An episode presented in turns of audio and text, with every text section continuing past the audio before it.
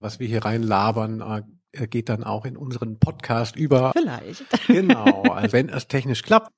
Ja, und äh, Paula, du bist ja viel auf Achse, ne? Du mhm. bist jetzt gerade schon wieder für uns von Berlin rüber gejettet. Jettet. Ja, gejettet mit dem Zug. Mit dem Zug. Bist du, bist du, bist du entspannt äh, oder noch völlig auf? Völlig am Arsch. Arsch. Aber ist ja auch schön, mal mal draußen zu sein um mit den Leuten. Heute waren so Schauspielstudierende ähm, neben mir im Ruhebereich.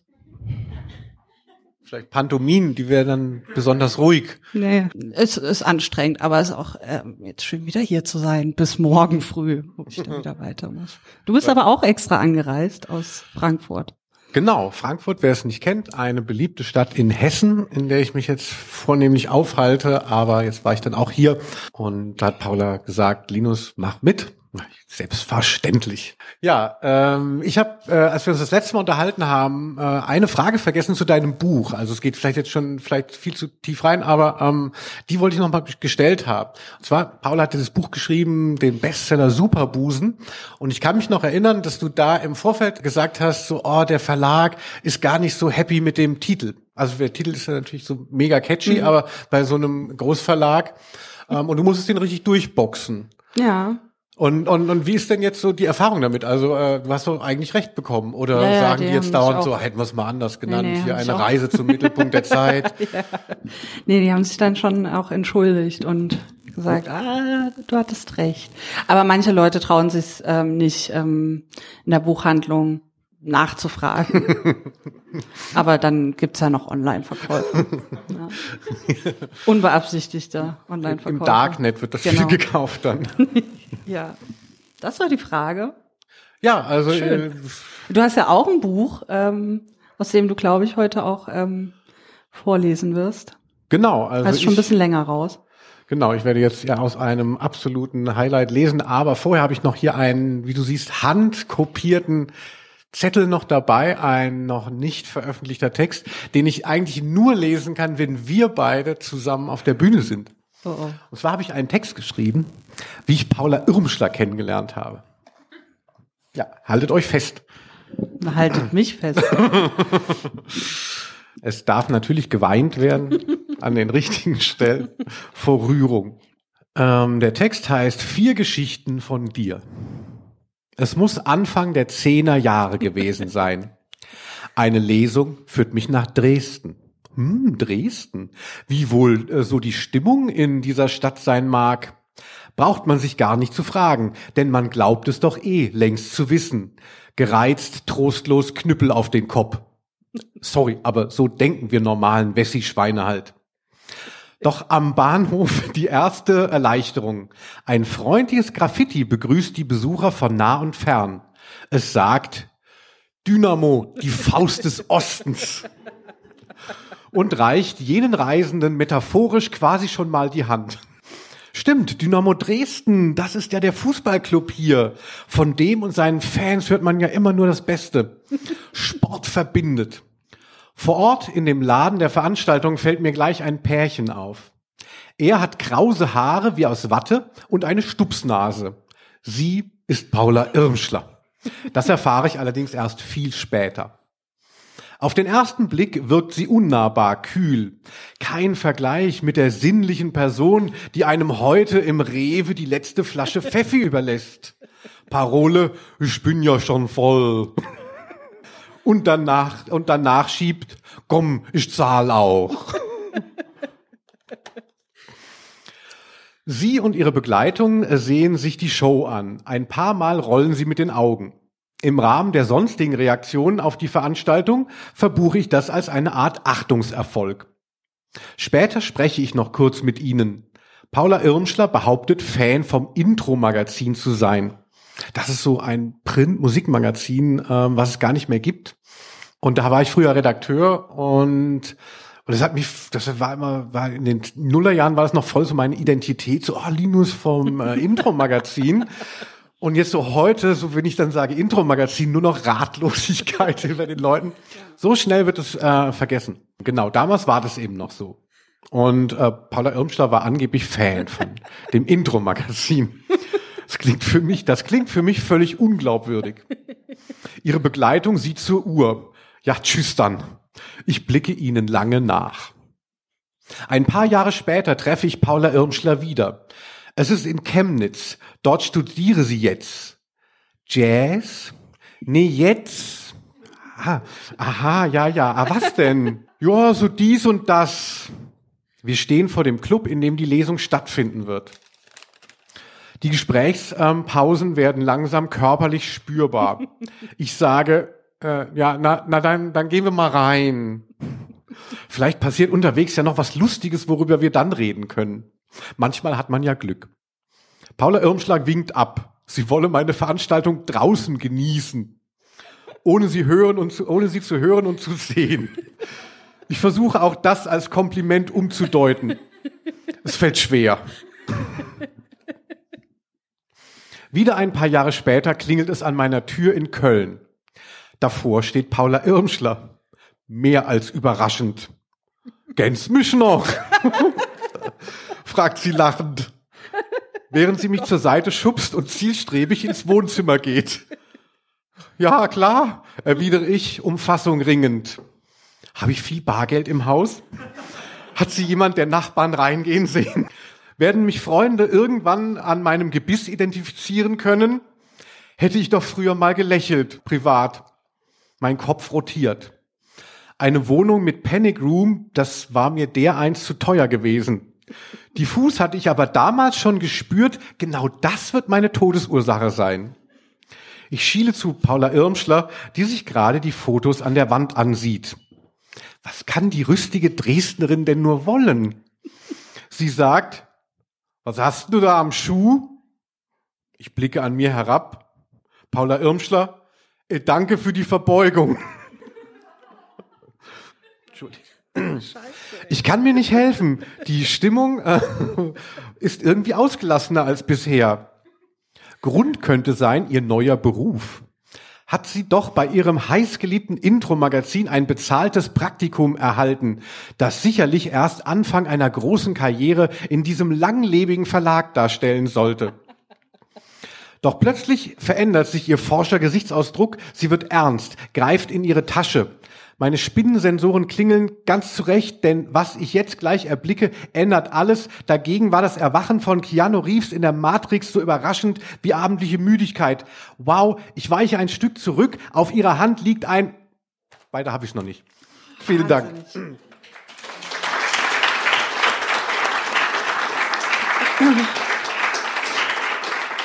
Ja, wann, wann schreibst du es denn endlich mal fertig? Es gibt doch schon einen zweiten Teil, aber den habe ich nicht mehr gefunden.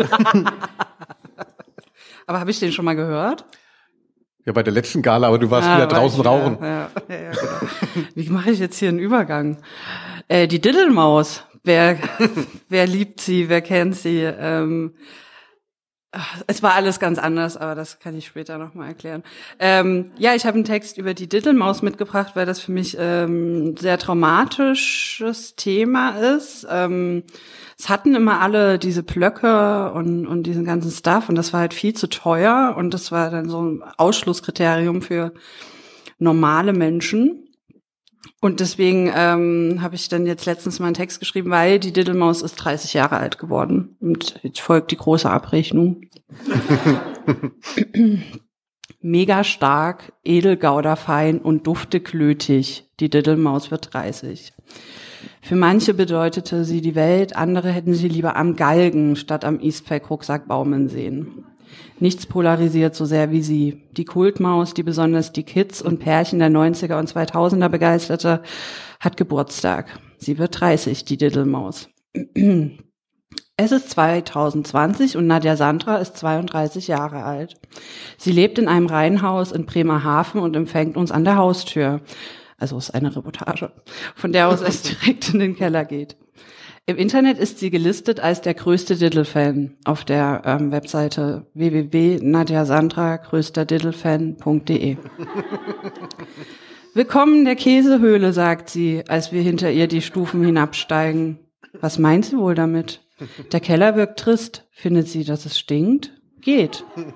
Doch dann sind wir an ihrem Abteil angekommen. Sie schließt es auf. Willkommen in der Käsehöhle, sagt sie jetzt noch einmal, wohl begreifen, dass es vorhin auf den Stufen noch zu, früh, äh, noch zu früh für die Ankündigung gewesen ist.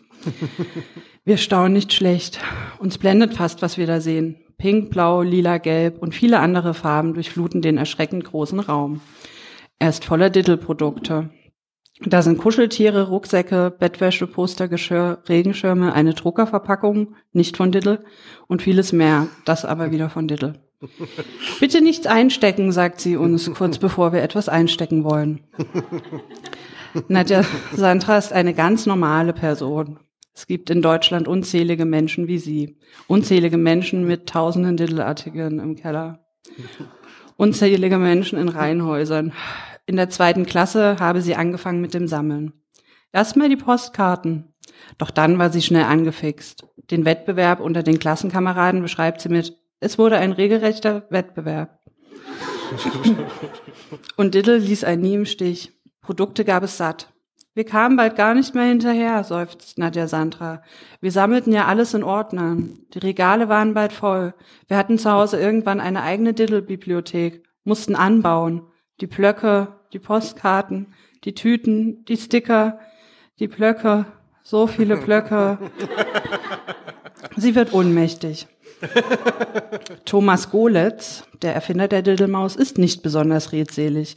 Er gibt kaum Interviews. Jedes Interview, das man mit ihm findet, beinhaltet die Aussage, dass er das eigentlich nicht macht. Und das hat einen guten Grund. Er ist einfach nicht besonders interessant. Relativ interessant ist aber die Geschichte seiner Diddle. Aufgewachsen ist Golitz in Karlstadt oder Käsestadt, wie er den Stadtnamen kreativ umwandelt. Also, weil Mäuse gern Käse essen und Diddle ist eine Maus. Er verrät uns im Interview, wie das alles anfing. Nachdem er das Abitur am Dreikäse-Hochkönigsgymnasium absolviert hatte, zog er weg von seinen Eltern. Ähm, die hießen Hartkäsewig und Kästin Golitz. geborene Gorgonzola. Er mietete sich eine kleine Bude, meine erste kleine Käsefabrik, und arbeitete dort als Grafiker. Dann musste ich allerdings wieder ausziehen. Meine Wohnung hatte Schimmel. Wir haken ein. Wollen Sie da nicht vielleicht noch mal? Also das Wort Schimmel ist ja geradezu prädestiniert dafür. Golitz scheint unkonzentriert. Hä? Wieso? Naja, Sie wissen schon, Schimmelkäse schlagen wir vor. Verstehe ich nicht. Es ist also 1990. Ein junger Mann sitzt in seiner neuen Bude und möchte mit seiner Kreativität die Welt verändern. Doch auch Thomas Golitz hat Pläne. Er zeichnet, er zeichnet so vor sich hin. Am Anfang waren es einfach diese ausgemalten Kästchen vom karierten Papier. Dann Strichmännel. Schließlich dachte ich, wie lustig es wäre, wenn die Strichmännel große Füße hätten. Ich habe in der Zeit viel gekifft. Dann ging alles ganz schnell. Große Ohren waren meine nächste Idee. Dann ein Körper. Und dann war es halt eine Maus. Und wie kam es zum Namen? Das kam irgendwie so zustande. Diddle klang einfach Halloumi gut.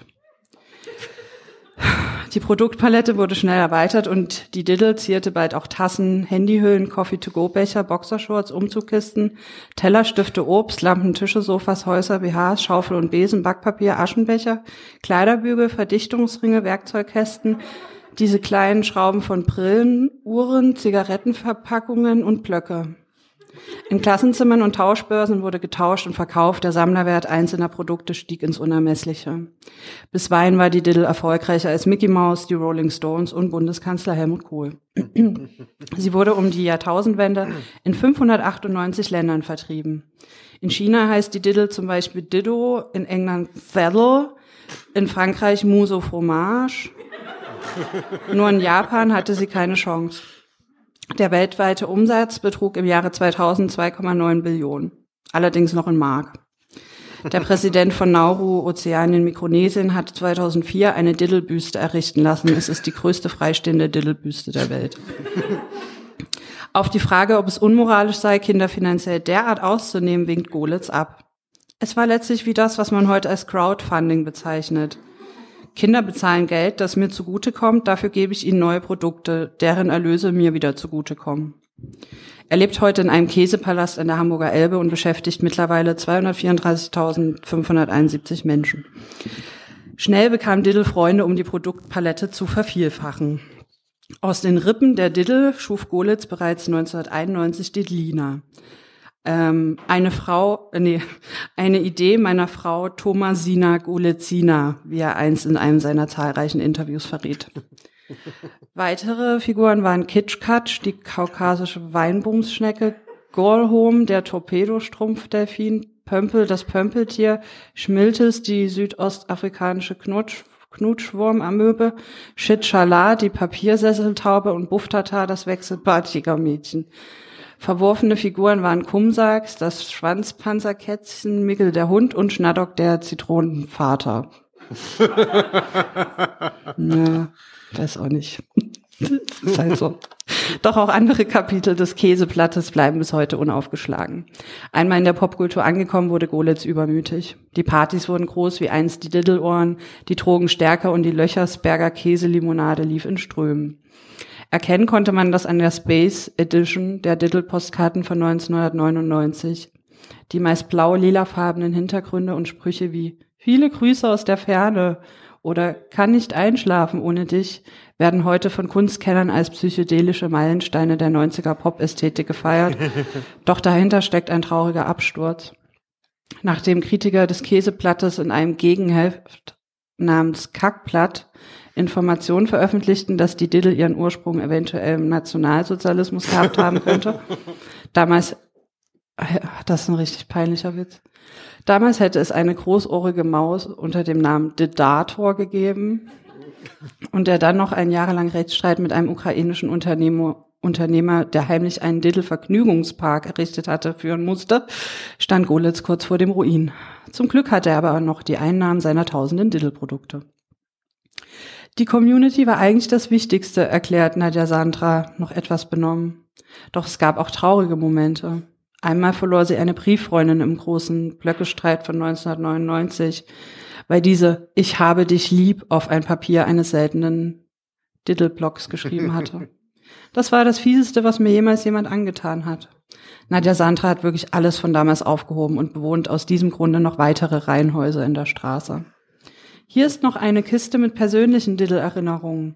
Darin befinden sich die Einkaufszettel der Diddle-Beschaffungen, die Fahrkarten, die sie für die Fahrten zum Karstadt benutzte, je eine Haarsträhne und ein Finger- oder Fußnagel von den Tagen der Einkäufe, viele leere Diddle-Freundebücher sowie die einstweilige Verfügung von Thomas Golitz. Über 4.360.882 verschiedene Produkte gab es im Laufe der Jahrzehnte. Das kann man sich natürlich nicht alles leisten. Klar, ich musste Abstriche machen, sagt Nadja Sandra, die nach ihrer Schätzung im Laufe ihres Fanlebens nur 4.360.764 Artikel erstanden hat. Mir fehlt zum Beispiel etwa ein Sechstel der Verlängerungskabel-Edition von 2002. Falls das jemand liest und mir da aushelfen kann, würde ich mich freuen. Ich könnte zum Beispiel tauschen gegen ein paar Marmorkacheln von 2007. Da habe ich einige doppelt. Das wäre wirklich parmesantastisch. Mhm. Danke.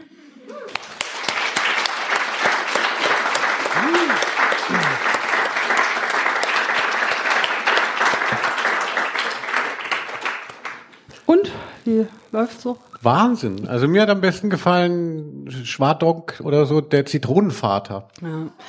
Aber der ja, ist die ja heißen wirklich so, also nicht so, aber ähm, müsst ihr mal gucken auf diddle.de oder so.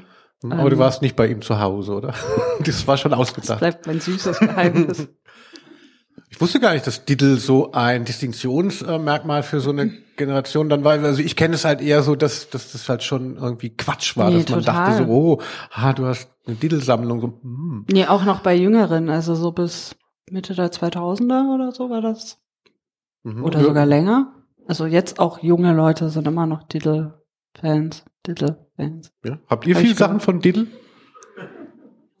Jetzt traut sich niemand. Nee. Und du hast wirklich noch nie was gehabt? Nee. Das also es gab so für, für uns arme Leute, manchmal hat man so ein Blatt geschenkt gekriegt, so hier komm, ich hab's irgendwie fünfmal, bis es so, nicht haben. So Laub oder was? Nee, von so. den Blöcken. Ach so, die Blöcke. So, ah, verstehe. Die Leute haben wirklich die Blöcke gesammelt, die einfach nur kariert und dann an der Ecke war. Toll. Nee. Hast du es nicht verstanden? Soll ich es nochmal lesen? Das ist schrecklich. Ja, und die waren total teuer. Aber mir hat auf einer Lesung hat mir mal ähm, eine junge Frau so ein Blatt mitgebracht. Das fand ich sehr süß. Oh.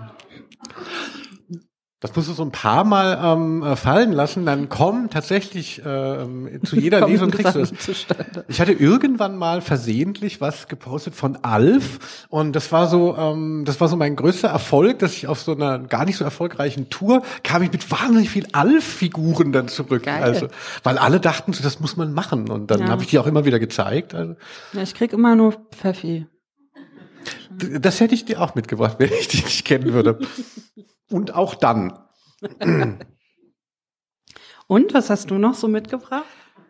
Ja, ich habe was mitgebracht und zwar hast du ähm, Post bekommen. An, ich äh, arbeite ja auch, ich mache ja mit einem Freund eine, also eine Kulturwebseite www.kaputtmag.com und weil du ja da mal geschrieben hast, scheint irgendwer, ich habe es nicht aufgemacht. Also Fenke hat gemeint, es sei Fanpost, aber hier Frau Paula Irmschler, Aquino Straße 1, zweites Hinterhaus. Und das hast du mir jetzt mitgebracht? Ja, weil ich dachte, äh, das vergesse ich bestimmt Muss ich sonst. das jetzt aufmachen? Du kannst ja schon mal lesen. Und Du kannst ja mal gucken, ob es witzig ist. Ich, ich, äh, ich wollte es natürlich öffnen und wie lange hast du das schon? zwei, drei Jahre. Da ist nochmal ein Umschlag drin.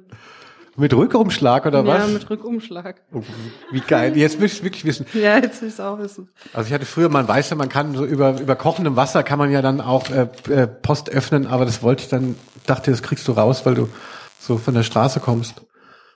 Und? Was? Ich kann es ja mal versuchen. Sehr geehrte Frau Irmschler, Ihre Bilder, zum Beispiel in Titanic, gefallen uns sehr gut. Uns? Und welche Bilder?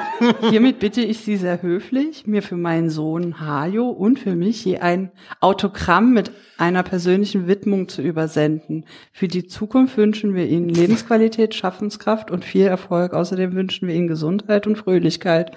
Zum Schluss sagen wir ganz herzlich Danke für Ihre Bemühungen.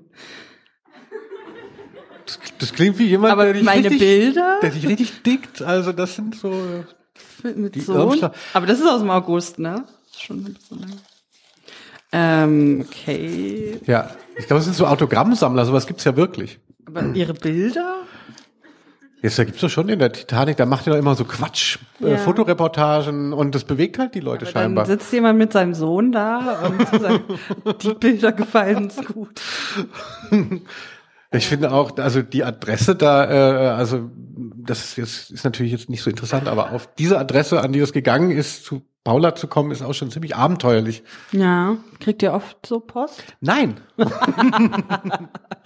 Unsere Bilder verhallen immer, also da will keiner äh, mal Mhm. Ja. was von haben. Ja, aber es ist echt schwierig. Also bei Titanic kriegen wir viel Post, Leserbriefe und das ist super gruselig, tatsächlich. Also wollen alle auch so lustig sein oder? Ja, das so oder halt so Verschwörungsleute, also die dann so eine Zeitung von 1988 mit reinpacken und dann, also es geht keinen Scheiß, mit so einem Stift dann so Verbindungslinien zu einzelnen Buchstaben und wenn man dann, und dann ist es aber nochmal zehn Seiten dabei, das erklärt, dass im 16. Jahrhundert in Köln hat jemand was in den Rhein geworfen und wenn man heute zu DM geht, kann man irgendwie einen Hinweis im dritten Regal von links in Frankfurt, also so ohne Scheiß. Ähm, das ist richtig gruselig. Ja. Ja. So dicke Batzen an Verschwörungsmaterial, die die uns dann schicken. Und die, die denken so bei Titanic, na, die können es endlich Ich glaube, mal. das kriegen alle, nur bei Ah. uns wird's halt gelesen. Ich glaube, Spiegel und so. Beim Spiegel und so kommt es halt schon wahrscheinlich gar nicht an die Redakteure weiter, sondern wird halt einfach direkt weggesnackt. ja, lass doch noch mal was lesen. Genau, ich werde was lesen aus einem Buch. Da warst du auch damals, also da standest du davor, ähm, das ist schon Ich war drin, das stimmt ja doch gar nicht. selbstverständlich, ja. Hinterher, also. das Buch heißt ähm, Lies die Biber, weil ich sehr religiös bin. Äh, das heißt, also nicht so religiös, dass es Bibel hieße. Und das sind so Kurzgeschichten. Ach, jetzt verstehe ich den Titel erst. Boah, Alter. Ach so, wegen Bibel. Ja, ich komme ja aus dem atheistischen Umfeld. Ja, deshalb dachte ja, ich, ich greife so all die ganzen Atheisten ab, die aber trotzdem so ein bisschen was das, das ganze. Pastorale sich wünschen würden. Lies die Biber. Ich habe das so eher so Tanz den oder so, weißt du? Ah. So habe ich das eher Ja, mir einer, also das Buch heißt Lies die Biber, mit auch einer mal gesagt, so es fängt sehr gut an, wenn man es Englisch lesen würde, Lies, die, und dann ist man enttäuscht, dann so Biber. naja, aber hier habe ich eine Geschichte drin, die würde ich wirklich gerne noch mal lesen. Die ist etwas länger, dann, dann werde ich sie einfach in der Mitte teilen. Dann funktioniert es auch wieder.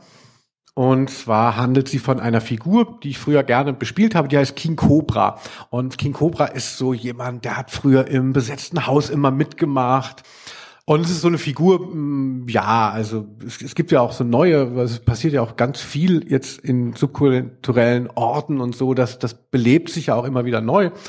Aber es gibt ja auch so Eingesessene, die dann schon so ein bisschen länger dabei sind. Und genauso ist einer, King Cobra ist so einer, der lange durchgehalten hat im besetzten Haus. Immer Theke gemacht und die Revolution ist doch nicht gekommen. Und dessen Geschichte hören wir hier und die heißt Der Ponyflüsterer. Da habe ich so ein bisschen die autonomen Szene ähm, verwoben mit äh, Bibi und Tina äh, oder, oder Bille und Zottel auch. Wer das noch kennt. Also, naja, ist ja egal. Aus kleinen gelben Augen sah der Richter King Cobra an. Das ist so ein szenischer Einstieg. Das ist so alles, was ich noch vom Germanistik mitgenommen habe. Man fängt so gleich an. Das ist ein gutes Stilmittel als einzige, was ich immer benutze. Aus kleinen gelben Augen sah der Richter King Cobra an hob seinen Hammer, um über jenen das Urteil zu fällen. Obwohl er nicht mal wusste, was Cobra eigentlich so für ein Typ war. Privat zum Beispiel. Das war aber alles egal im Fascho-Paragraphen-Dschungel. Vermutlich wollte er King, den Kanalterrorhörer und Turbostart-Fan, der auch in einer Crustcore-Band spielte, sowieso am liebsten in Ketten sehen. In Ketten, wie er des Richters BMW wusch und wachste und danach noch einen tiefen Diener machte.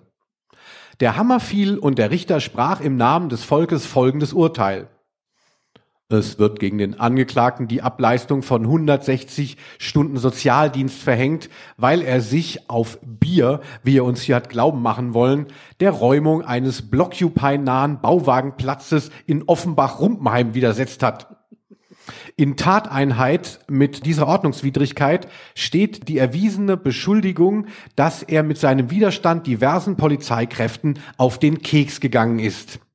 Angeklagter. Der Richter sortierte bereits seine Unterlagen zusammen. Angeklagter, Sie haben das letzte Wort. Ach, guck mal, ohne Brille geht's besser. Aha. Man sucht ja immer so geile Gestelle und das, ich habe nie ein besseres gefunden, aber mittlerweile sind die, ist es nicht mehr meine Stärke halt sehr auffällig viel besser jetzt. Bisschen enttäuschende oh oh. Er Erkenntnis. Egal. Angeklagter, Sie haben das letzte Wort. King Cobra, äh, äh, also äh, äh, ich glaube eher an die Unschuld einer Hure als an die Gerechtigkeit der deutschen Justiz. Ach verdammt, das war ja nicht gerade souverän gewesen, sich in dieser muffigen Bezirksgerichtsamtsstube hinreißen zu lassen, diesen extrem doofen und frauenfeindlichen Deutschpunk-Macker-Slogan von Slime rauszujammern. Aber okay, in dieser einen Sekunde war dem King halt nichts Geistreicheres von zum Beispiel Tonsteine Scherben eingefallen. Oder wenigstens von Philipp Porcel. Es war zum Heulen. 160 Sozialstunden und bei den famous last words total Mist geredet. Immerhin war dieser Schauprozess vorbei. Alle seine sauberen, autonomen Freunde waren freigesprochen worden und hatten offenbar gegen ihn ausgesagt. Sie standen nun draußen und klatschten sich mit ihren Kontaktbeamten ab. Danke Kronzeugenregelung. Kein Wunder, wenn bei diesem Spirit bald kein Bauwagenplatz mehr zu verteidigen war. Immerhin hüstelten die Kollaborateure verlegen, sahen zu Boden, als King Cobra an ihnen vorbeischritt.